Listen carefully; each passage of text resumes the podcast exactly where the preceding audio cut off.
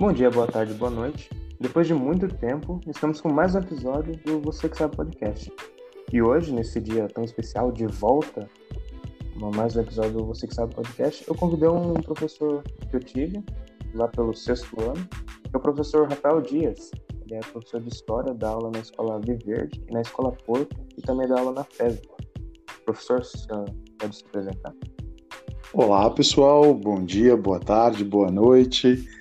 É, meu nome é Rafael, Rafael de Almeida Serra Dias.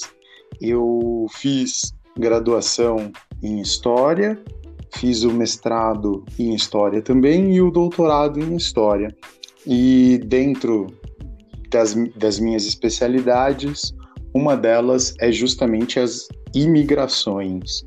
Eu fiz um trabalho de iniciação científica sobre a imigração japonesa na era Vargas depois, no mestrado, eu falei sobre a imigração dos brasileiros para o Japão, os chamados decassegues. Aqui na cidade de Bragança tem bastante é, decassegues e pessoas que ainda estão no Japão, trabalhando no Japão.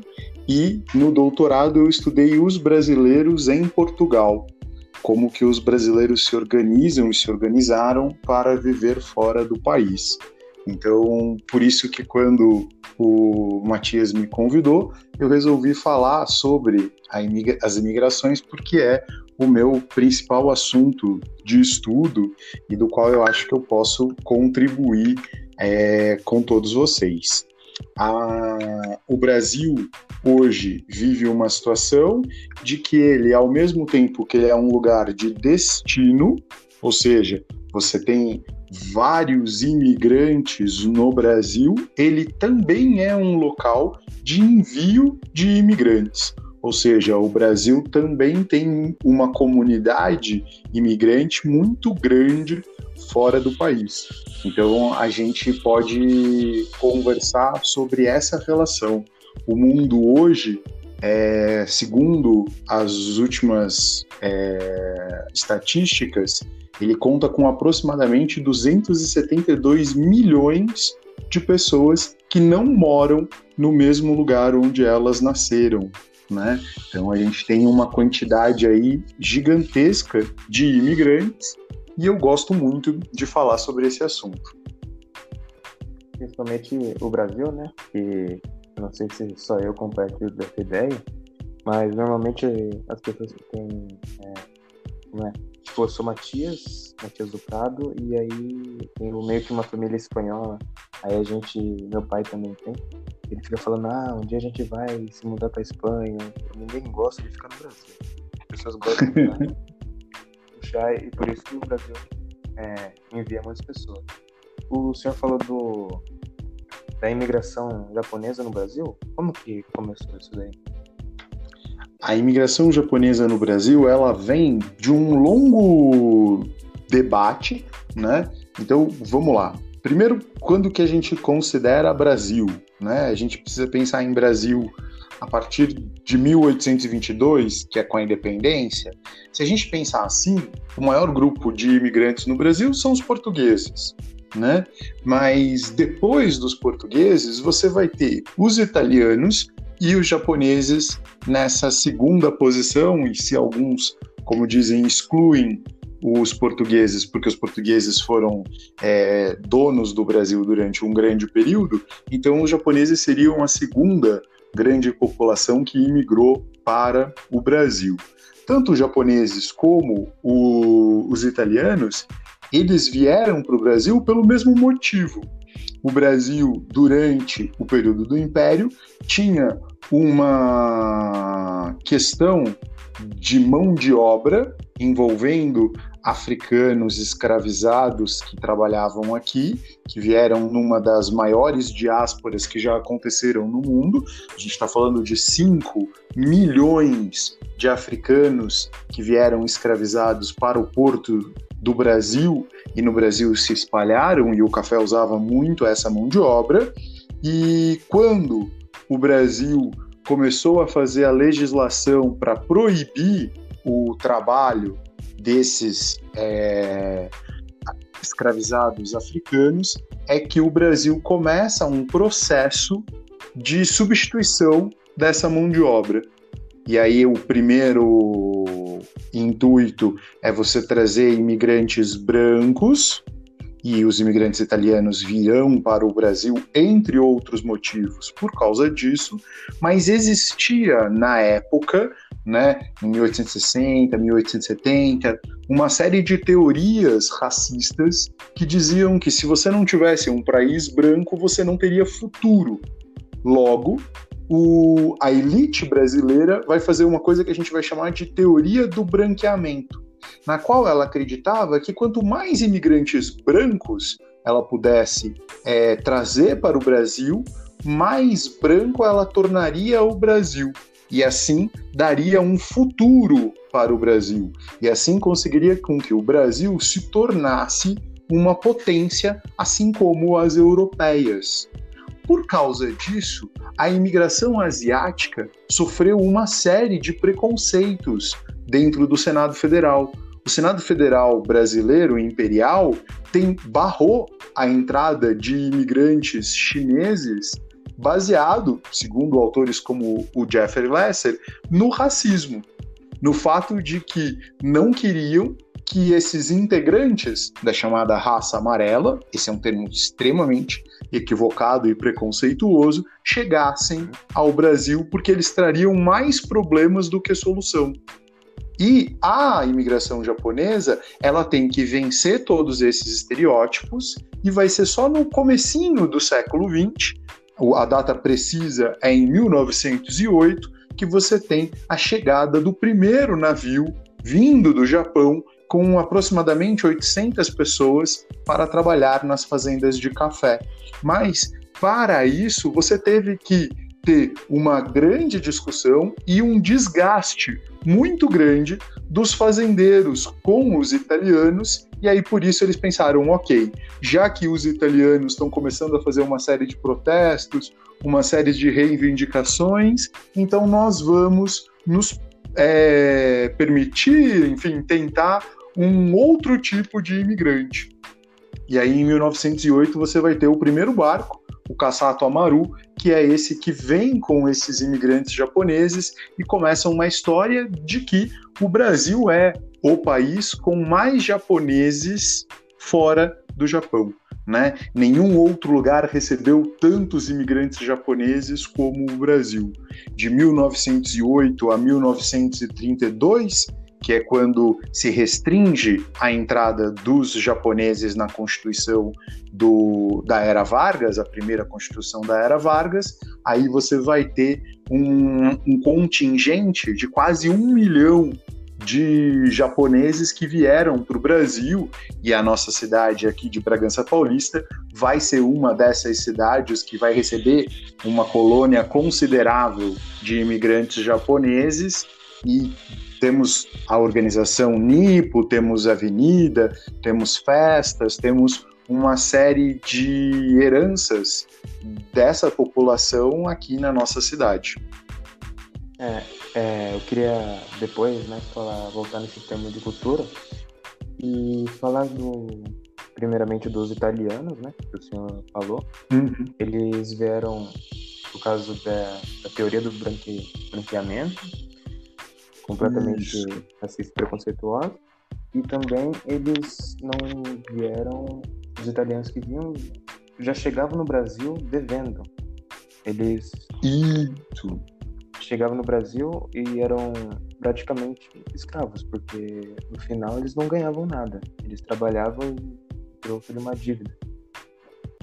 É, isso é tanto que o, os primeiros sistemas, o senador Vergueiro vai ser o primeiro grande é, político que vai investir nisso, ele vai levar para a fazenda dele de Ibicaba é, uma série de imigrantes no sistema que ele chamava de parceria, e esse sistema, como você descreveu, talvez não com tantas palavras fortes, é, ele vai apresentar uma série de problemas. Por quê? Porque esses imigrantes tinham que pagar a sua passagem e eles só recebiam quando fosse a colheita. Só que a colheita do café é anual. Então esse imigrante só iria receber o dinheiro quando passasse um ano do seu trabalho. E aí isso acabou causando uma série de problemas, como uma dívida que era impagável, e aí por isso muitos autores fazem essa associação, como você fez, de que ele praticamente se tornava um escravo, né? Porque ele viveria a vida inteira para pagar aquela dívida. E além da dívida da passagem, ele tinha uma dívida que era muito problemática e que levava a uma série de problemas, que era, normalmente o fazendeiro ele abria uma venda na sua fazenda. As fazendas eram muito distantes das cidades, a gente está falando de 1860, 1870, e você precisava consumir produtos básicos. E aí você, imigrante, ia até a venda e ele marcava na caderneta.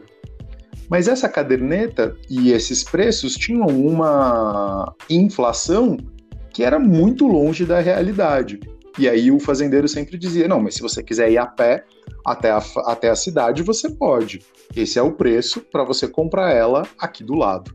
Né? Então isso acabou gerando um problema cada vez maior. Os imigrantes vão começar a mandar cartas e se organizarem para que não venham mais para o Brasil, dizendo que no Brasil esse sistema acabava escravizando e eles eram tratados como negros, e aí tem que lembrar que para os italianos, na grande maioria, também era preconceituosa essa frase de dizer que eles estavam sendo tratados como animais. Não que eles quisessem que os negros e os africanos não fossem tratados assim, mas que eles não podiam se ver nessa mesma situação, né? Então aqui também tem esse pequeno detalhe e aí a partir disso vai ter que surgir novos acordos. Então os novos contratos vão ser feitos com, por exemplo, o governo federal ou o governo de São Paulo pagando a passagem desses imigrantes. Esses imigrantes vão chegar aqui e vão ter salário. Eles não vão mais ter que esperar desculpa, um ano para receber esse dinheiro. Então, tudo isso vai acabar permitindo que muitos imigrantes italianos venham para o Brasil e também um outro aspecto da história geral, as guerras de unificação italiana. Então, as guerras de unificação italiana e todo o processo vai também ser um motivo de expulsar esses italianos da Itália. E aí, a partir disso, você vai ter, mesmo quando a Itália é formada, algumas regiões muito pobres. E essas regiões muito pobres vão ser os locais aonde esses contratados pelos fazendeiros vão buscar imigrantes, né? Vão tentar levar esses imigrantes para o Brasil, no que era definitivamente uma grande aventura.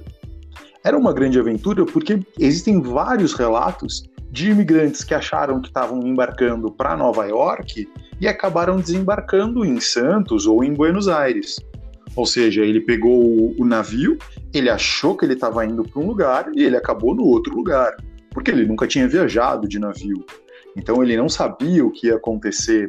No Brasil, você tinha também outro caso curioso, nos Estados Unidos, perto da Estátua da Liberdade em Nova York, existe uma ilha chamada San Elias. E nessa ilha se fazia uma separação de quais imigrantes poderiam entrar e quais imigrantes não poderiam entrar. Então, pessoas doentes, pessoas mais velhas, pessoas que apresentassem alguma deficiência, não eram aceitos nos Estados Unidos e muitos deles acabaram vindo para o Brasil e para a Argentina no navio seguinte. Né? Então a gente teve uma quantidade muito grande de imigrantes italianos, de imigrantes alemães, também, principalmente no Rio Grande do Sul, né, com, é, com esse apoio e incentivo do Estado, justamente para tentar minimizar esses problemas que você tinha falado antes, Matias. Também tem o, o Brasil também estava ajudando na migração, porque o Brasil precisava preencher né, a área perto do, é, dos países vizinhos, Uruguai e Argentina.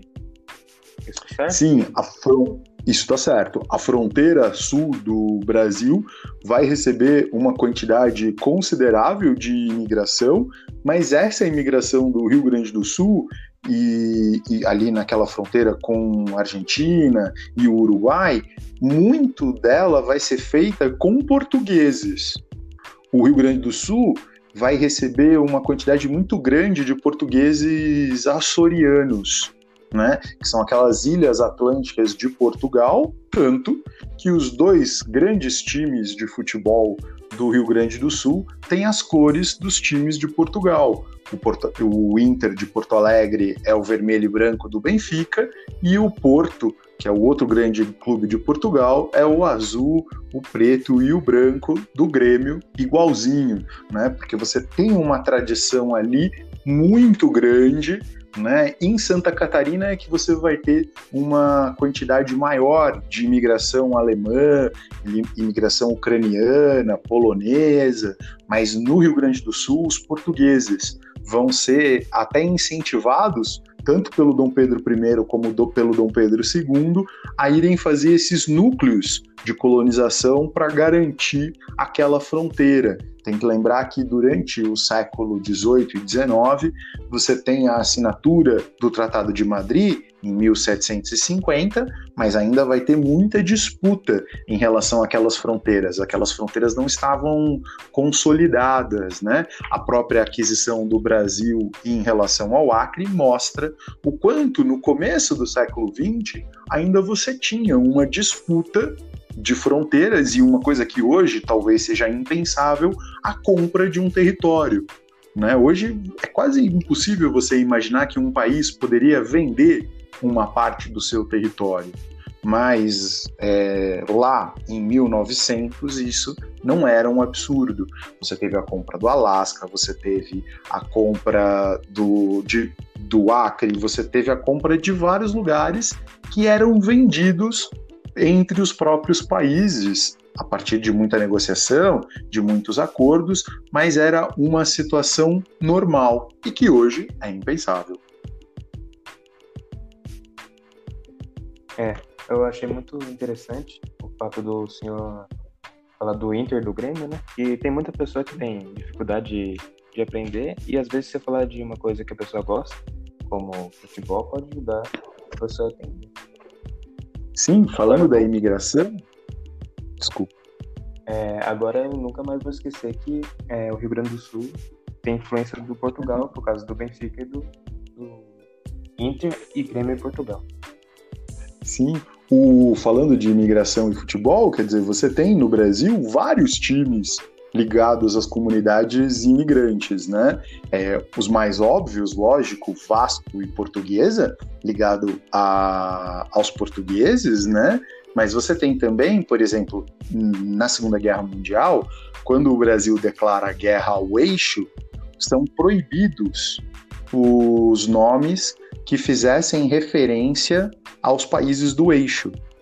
E aí, por isso, dois times que tinham o mesmo nome, Palestra Itália, um em São Paulo e um em Belo Horizonte, vão ter que mudar o nome. E mudam o nome de propósito para relações mais é, parecidas com o nacionalismo brasileiro. Então, por isso que vai surgir o Palmeiras, em São Paulo, e por isso que no, em Belo Horizonte vai surgir o Cruzeiro.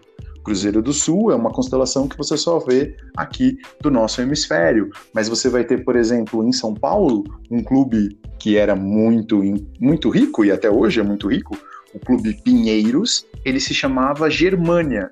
E aí, quando se declara guerra ao eixo, ele também vai trocar de nome por causa disso.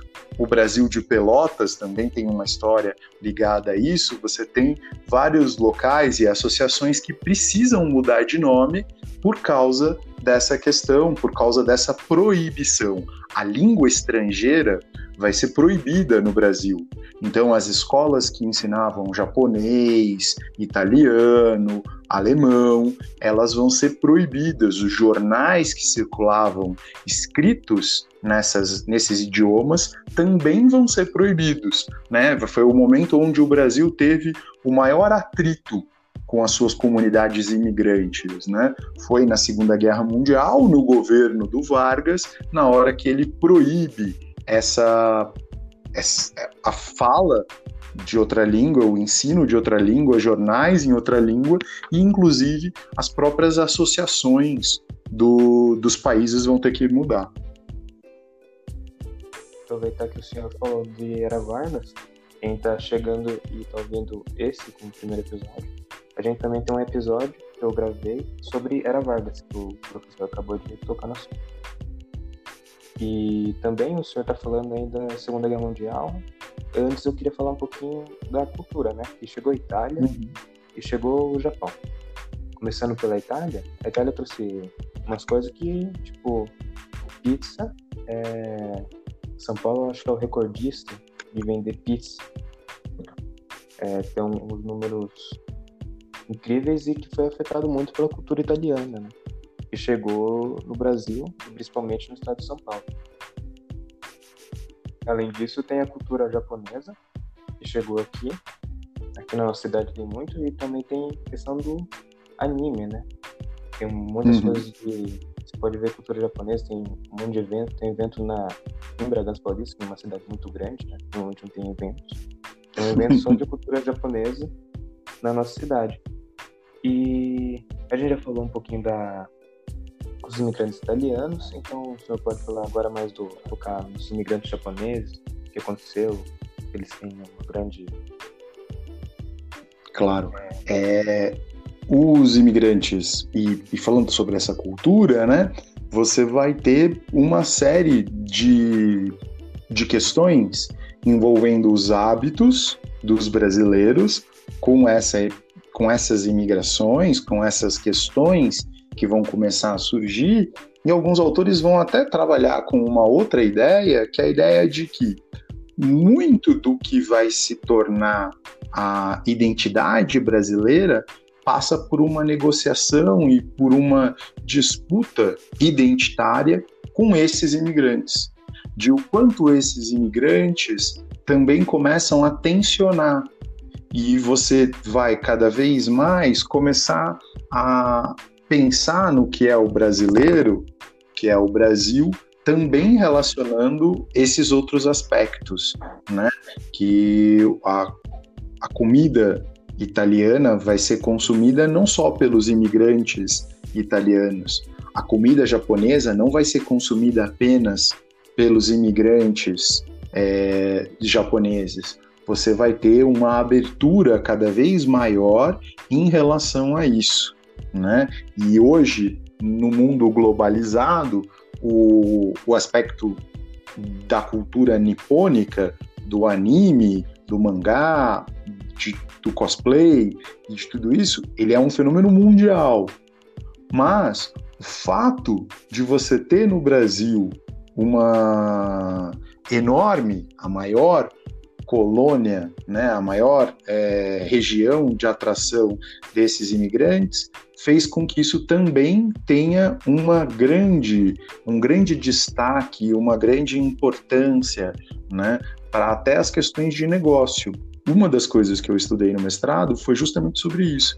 Eu estudei a editora que chama JBC, que traduz uma série de mangás e publica uma série de mangás e ela tinha uma revista para convencer as pessoas a irem trabalhar no Japão.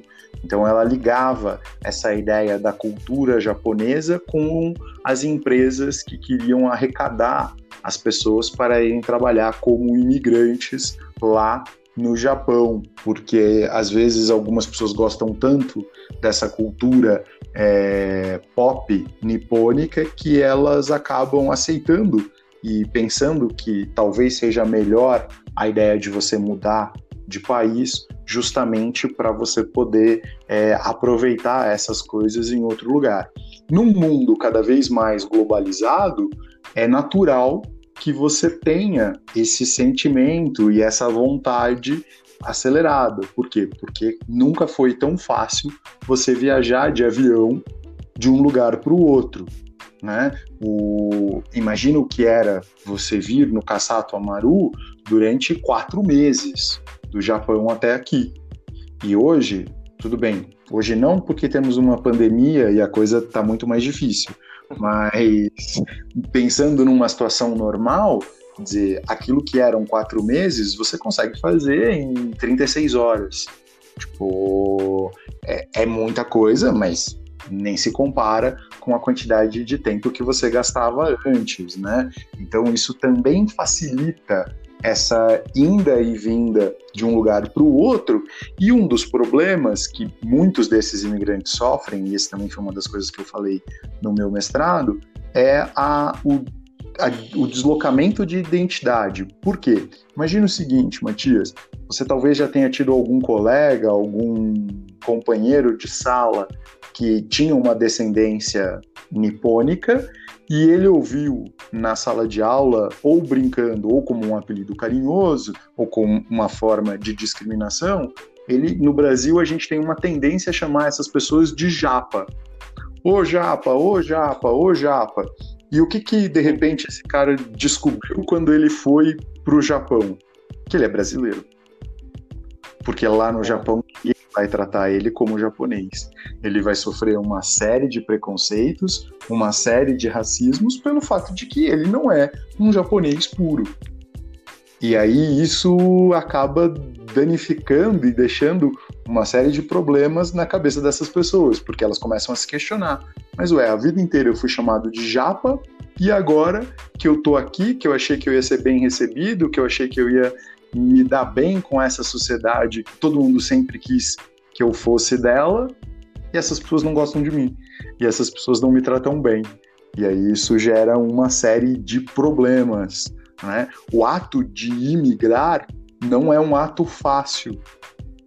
É, ser imigrante é uma condição muito difícil na modernidade, justamente por causa de todos os preconceitos, estereótipos e uma série de coisas que às vezes a gente acha que não sente falta, mas quando a gente está vivendo em outro lugar, você começa a perceber que você sente mais falta e aquilo é mais importante para você do que você mesmo imaginava.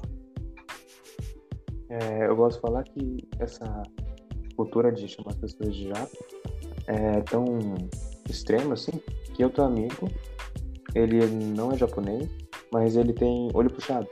Uhum. Ele é descendente de indígena, segundo ele, ele falou. Sim. E o olho puxado dele, a gente acaba chamando ele de japonês. E se uma pessoa que tem descendência japonesa já não é tratada com bem, já tem pessoa preconceito no Japão, imagina uma pessoa que nem sabe o que é, né? que não tem relação nenhuma.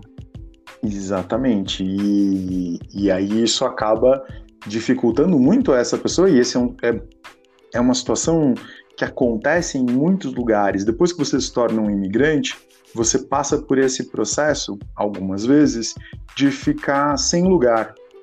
Porque você já não é mais do lugar onde você era, mas você, dependendo do lugar, você não é aceito completamente no lugar onde você foi. E aí você fica nessa situação e nesse mal-estar da modernidade de pensar, afinal, de qual lugar eu pertenço, né? Aonde que eu fico melhor, aonde que eu sou, que eu tenho melhores relações. E aí esse, é, essa é uma das questões muito curiosas. E a cultura, né, como você tinha dito, e a comida vai ser, por exemplo, um, um desses aspectos dos quais os imigrantes vão se fechar muito. Então, de você querer comer aquilo que você comia no seu lugar. Então, eu lembro de relatos de que, por exemplo, um bis era uma coisa muito cara. Lembro de ver é, bis em Portugal custando 5 euros, 6 euros em mercadinhos de brasileiros. E os brasileiros comprando.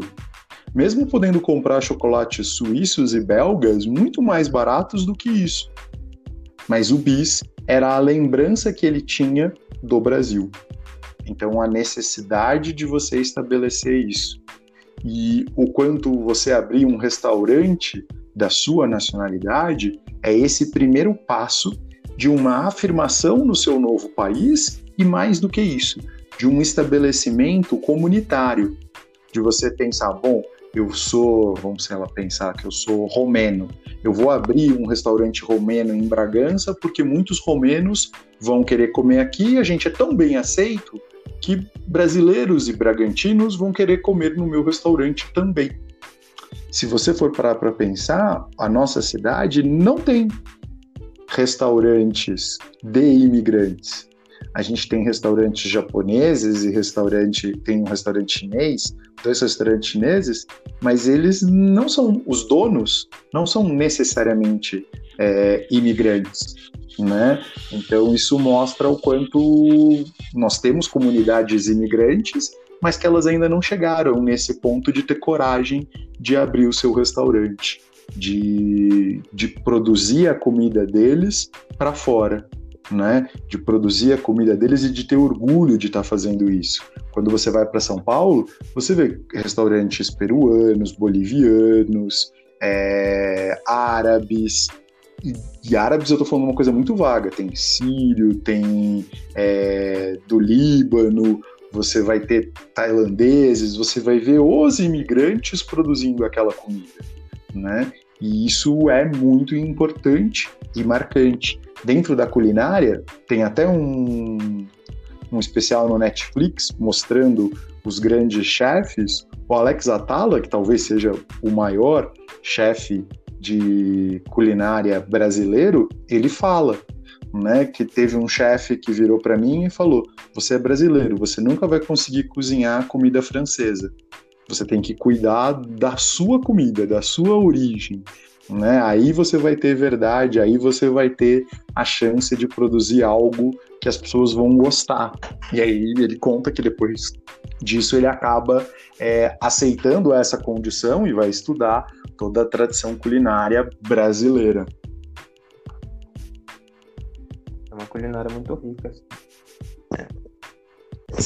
E já que o senhor falou que veio, né? Os imigrantes e agora os emigrantes, com E no começo. Isso que são essas pessoas, como o, você falou que o seu pai tem vontade de fazer isso, que são essas pessoas que vão sair, brasileiros que saem do Brasil para irem para outros locais.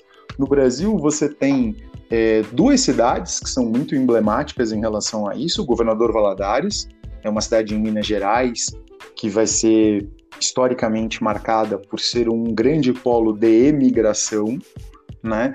Eles foram em grande quantidade para os Estados Unidos e depois acabaram indo também para Londres, também para o Japão, para outros lugares, e no, no, em Santa Catarina você tem a cidade de Criciúma, também como uma grande região de envio de brasileiros para fora. Por que, que as pessoas vão? Bom, como a gente disse, tem a questão da globalização, né? Nós vivemos num sistema capitalista que a todo momento a gente vê uma situação é, econômica, de segurança, de tranquilidade, que é melhor do que a gente tem aqui, e aí as pessoas têm a vontade de que, talvez como imigrantes, elas possam conseguir isso. Né? Principalmente porque no Brasil, e aí voltamos ao exemplo de Bragança, a gente tem uma avenida chamada Avenida Imigrantes, né? Você tem uma valorização do imigrante muito forte, de que se você emigrar, você vai conseguir tudo, de que tudo vai dar certo quando você estiver fora, que o Brasil é o lugar onde as coisas não dão certo. E, infelizmente, nem sempre isso é verdade. Seria mais fácil se isso fosse verdade, todo mundo saía do Brasil e a gente resolvia o problema de todo mundo.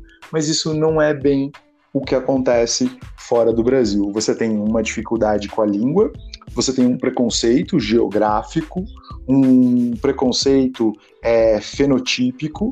Então, dependendo do lugar onde você for, você vai ser é, discriminado por não parecer com aquela população, né? E as oportunidades de trabalho para os imigrantes elas são sempre reduzidas e com alguns entraves. Então, pessoas formadas precisam ter a equivalência do seu diploma para conseguir trabalhar em outros lugares, ou vão ter que trabalhar em situações muito piores do que elas estavam acostumadas.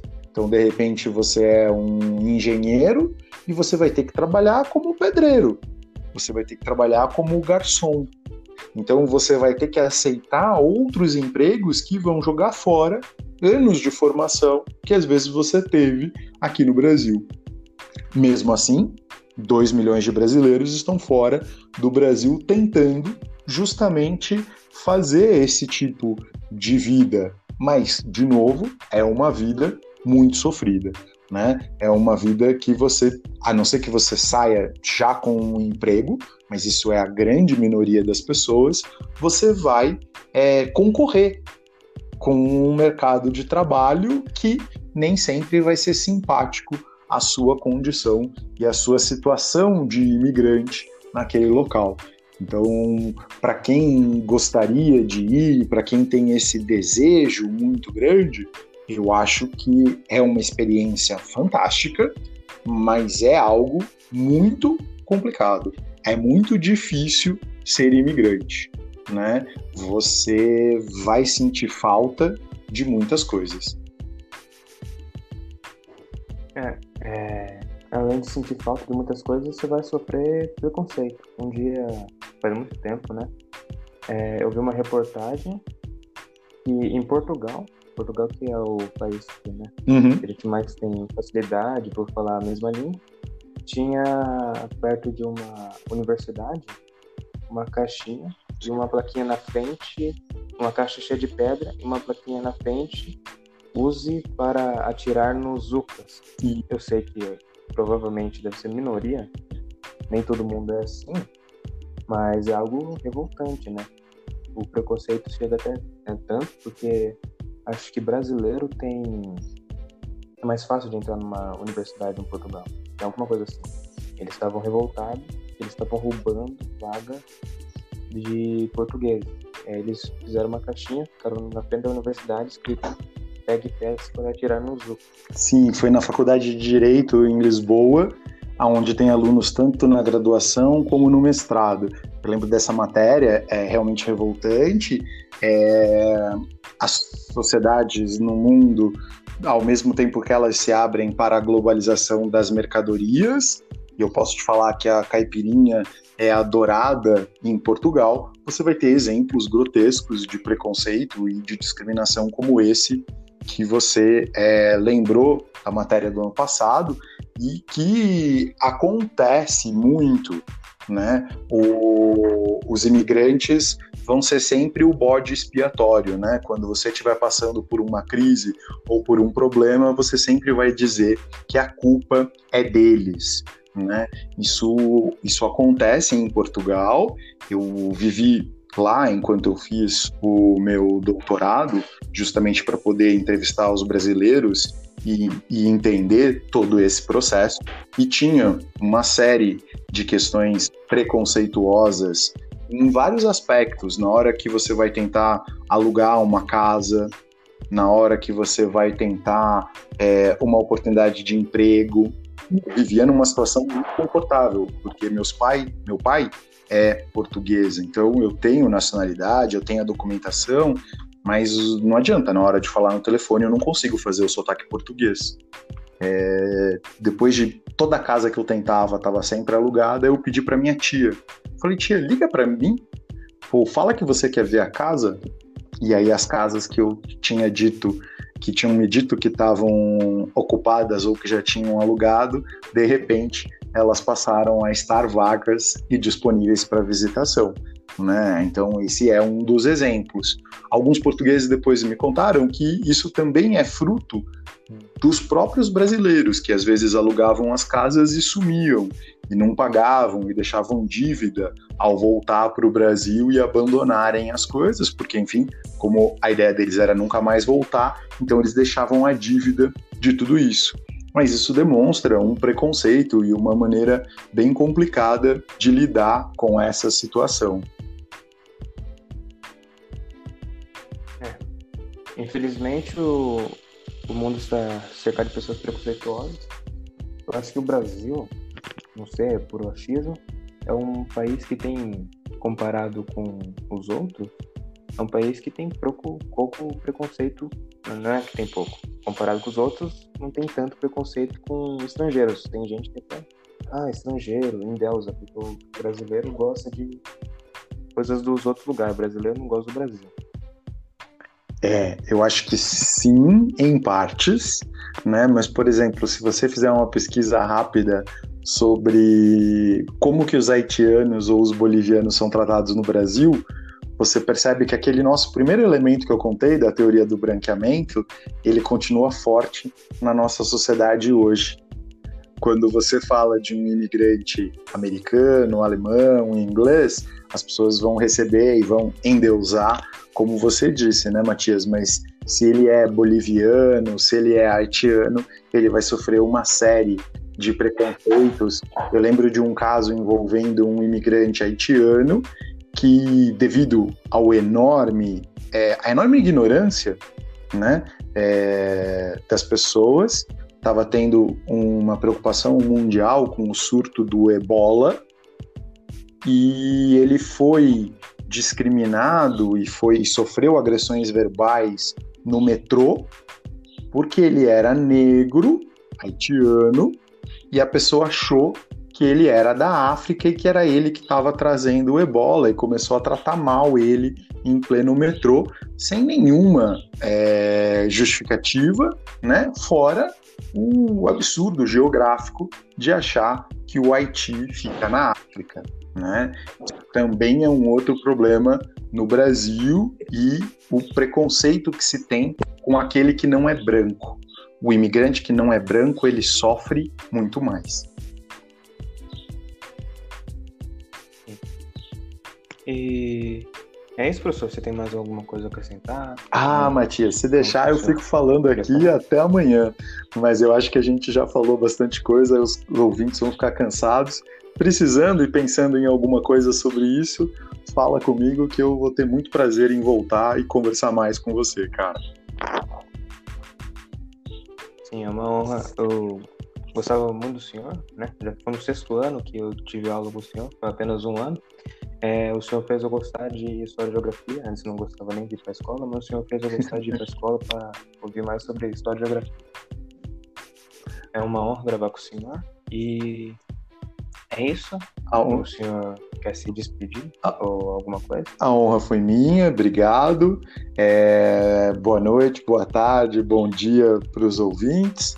E valeu, foi muito gostoso aquele 2015. Foram só o segundo semestre de 2015, mas é, eu fico muito contente em saber que eu fiz aí uma diferença em relação aos alunos, a você, e espero que a outros também. Muito obrigado e um abraço, gente. Valeu. É isso. É... Tem outros episódios, tem mais dois episódios com professores, que é o Segunda Guerra Mundial e o Era Vargas. E tem mais dois episódios que são o Vars, que é realmente o Vars, a gente não fala sobre matéria e fala sobre coisa que está na atualidade. Não é tão atual, porque faz tempo que foi gravado, mas é isso. Se você puder compartilhar é, o Você Que Está Podcast, para a gente continuar crescendo e chamar mais e mais professores e mais e mais assuntos, matérias, é, eu agradeço. E é isso. Muito obrigado pela sua atenção. Falou!